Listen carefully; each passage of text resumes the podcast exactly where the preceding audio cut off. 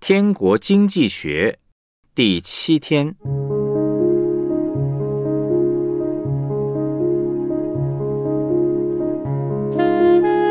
脱离金钱捆绑的属灵操练。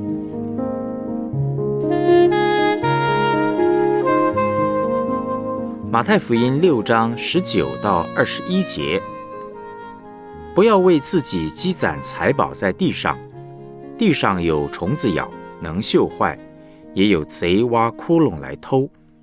只要积攒财宝在天上，天上没有虫子咬，不能锈坏，也没有贼挖窟窿来偷。因为你的财宝在哪里，你的心也在哪里。马太福音六章二十四节：一个人不能侍奉两个主，不是恶这个爱那个，就是重这个轻那个。你们不能又侍奉上帝，又侍奉马门。生命记八章十八节：你要纪念耶和华你的上帝，因为得获财的力量是他给你的，为要坚定他。向你列祖起誓所立的约，像今日一样。生命记十四章二十二、二十三节，你要把你撒种所产的，就是你田地每年所出的，十分取一分；又要把你的五谷、新酒和油的十分之一，并牛群、羊群中头生的，吃在耶和华你上帝面前。就是他所选择要立为他名的居所，这样你可以学习时常敬畏耶和华你的上帝。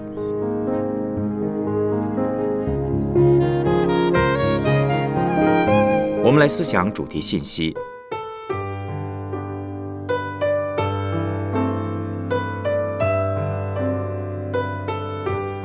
面对金钱，就是面对心，是一场属灵征战。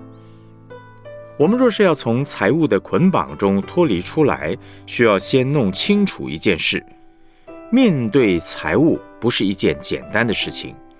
财务在理论上好像是中性的，但实际上不是，因为金钱和人的心连在一起，碰触到钱，就一定碰触到人内心的问题。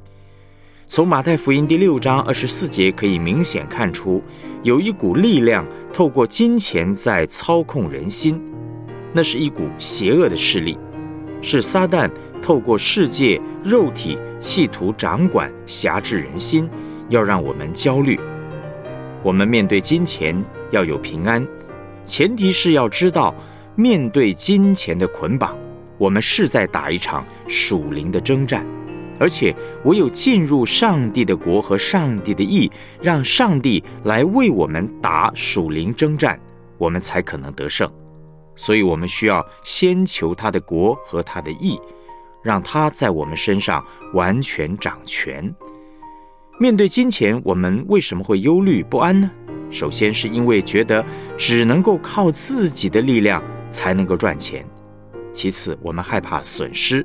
害怕人来夺取我们的金钱，因此我们很容易与人斤斤计较，舍不得给。这样我们一定充满焦虑不安。可是，一旦我们让上帝做主掌权，相信连赚钱的能力也是上帝给的，并且依靠上帝给的能力来赚钱，日子呢就会自由轻省得多。同时，我们把钱交给上帝来看守，就少了许多担心害怕。当我们有了上帝的国、上帝的义，有了上帝的性情、上帝的眼光，就不会与人斤斤计较。分享、付出就不再是一种损失和痛苦，而是自由喜乐的。我们如何学习活在上帝的国、上帝的义的生活中呢？有下面三个实际的属灵操练，三个具体的属灵操练，让我们脱离金钱的捆绑。第一，十一奉献的操练，学习敬畏上帝。上帝设立十一奉献的目的是要帮助提醒我们，到底谁是上帝。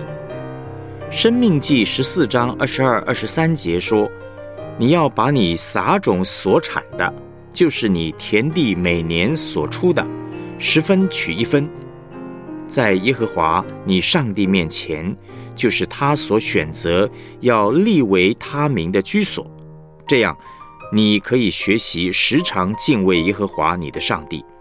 当我们的收入一进来，要先把十一奉献分别出来，承认我们的生命的主权是上帝的。另外，十一奉献是要放在上帝立为他名的居所，也就是我们敬拜他的地方。记得有一位弟兄在当兵的时候曾经问我，他的十一奉献应当摆在哪里？我告诉他：你在哪里侍奉，你的肢体。生活学习在哪里，十一奉献就当摆在那里。十一奉献会使我们持续学习，让上帝在我们生命中做主。第二，正确购物的操练，分辨世界的价值观。我们在买东西的时候要注意两个原则：第一，区分必需品和奢侈品。哪些东西是生活当中必须的？没有它，你就无法生活了吗？如果是的话，它就是必需品；若是它单纯只是因为个人的兴趣嗜好，没有并不会活不下去，那就是属于奢侈品。两者之间的区别和售价多少无关，有的时候二十块钱的东西也可能是奢侈品。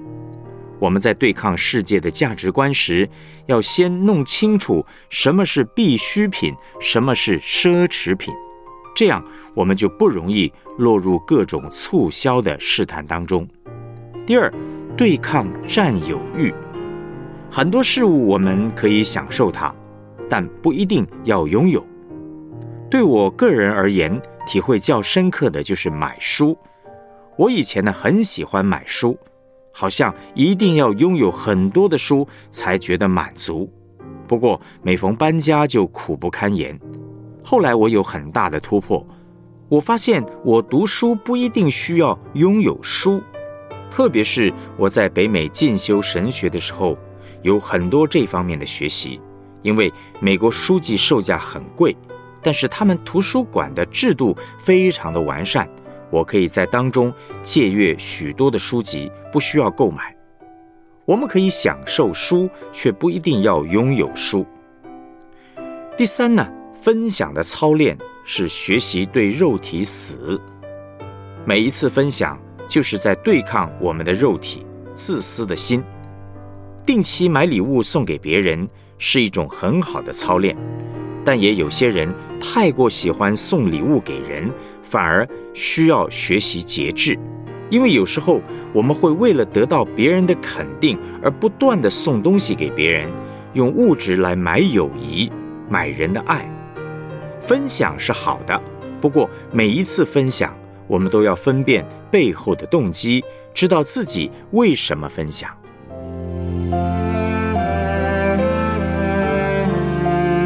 我们来思想两个问题。读完本篇的信息，对于先求上帝的国和上帝的义，你有哪些新的体会和领受呢？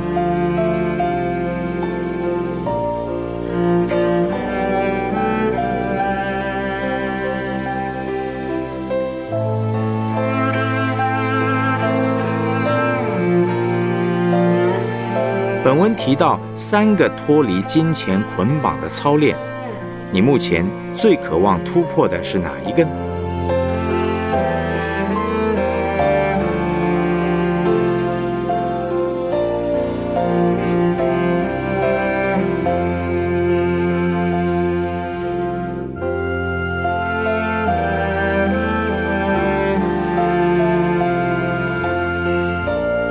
我们一起献上吧，主耶稣，我要再次宣告，你是我金钱财物的主。